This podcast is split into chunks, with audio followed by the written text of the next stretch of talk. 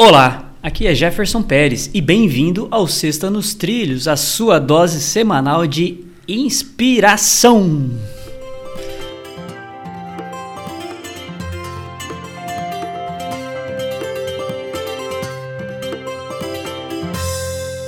Tá inspirado? É, Dordi, aí, como é que tu tá? Tá nos trilhos? Eu tô nos trilhos e fiquei inspirado com a sua inspiração. Ah, então hoje nós vamos falar de uma pessoa que nós já pensamos em fazer um episódio sobre ela.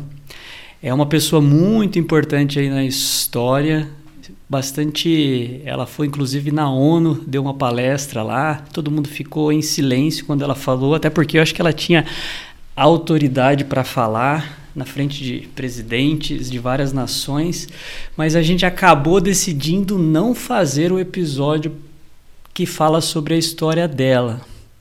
Então, nós estamos devendo aí para nossa audiência, certo? É verdade, mas é que precisava de uma preparação muito bem. É uma responsabilidade, eu, uma, uma, eu acho. É uma responsabilidade. A preparação teria que ser feita com esmero. Hum, olha só. Então vamos lá. Eu vou soltar a frase, depois eu conto quem é, então. então tá bom. Lá. Tenha sempre presente que a pele se enruga, que o cabelo se torna branco que os dias se convertem em anos, mas o mais importante não muda: sua força interior. Madre Teresa de Calcutá. Paran. Silêncio. É, é uma fase silêncio, porque os anos passam, com certeza. O tempo não para e a gente. A única coisa que acaba, é que a gente perde mesmo, ou passa, é o tempo. De dinheiro a gente ganha de volta, tempo vai passando.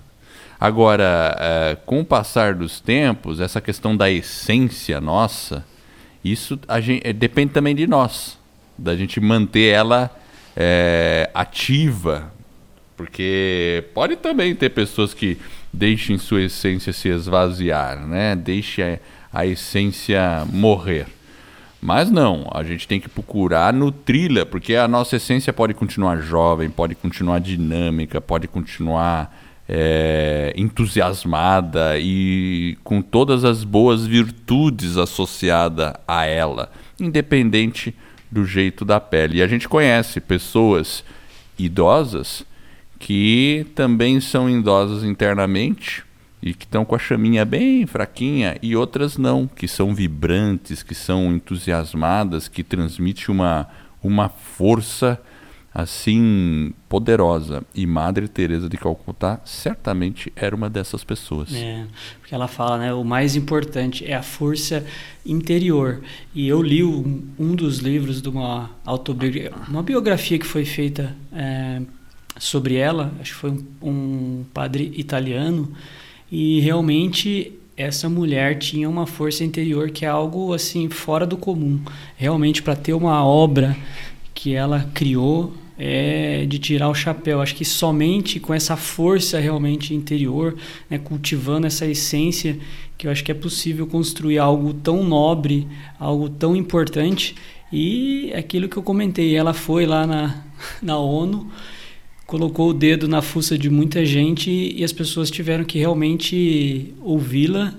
E ela tinha, o que eu acho que é o mais importante, realmente autoridade. Ela estava dando exemplo daquilo que ela falou. Então, quando você dá um exemplo é, daquilo que você está falando, da mensagem que você está transmitindo, mostra sim a sua força interior. Então, essa aí é a nossa frase para reflexão. Eu vou repetir ela mais uma vez só para a gente ficar com ela em mente. Tenha sempre presente que a pele se enruga, que o cabelo se torna branco, que os dias se convertem em anos, mas o mais importante não muda: sua força interior.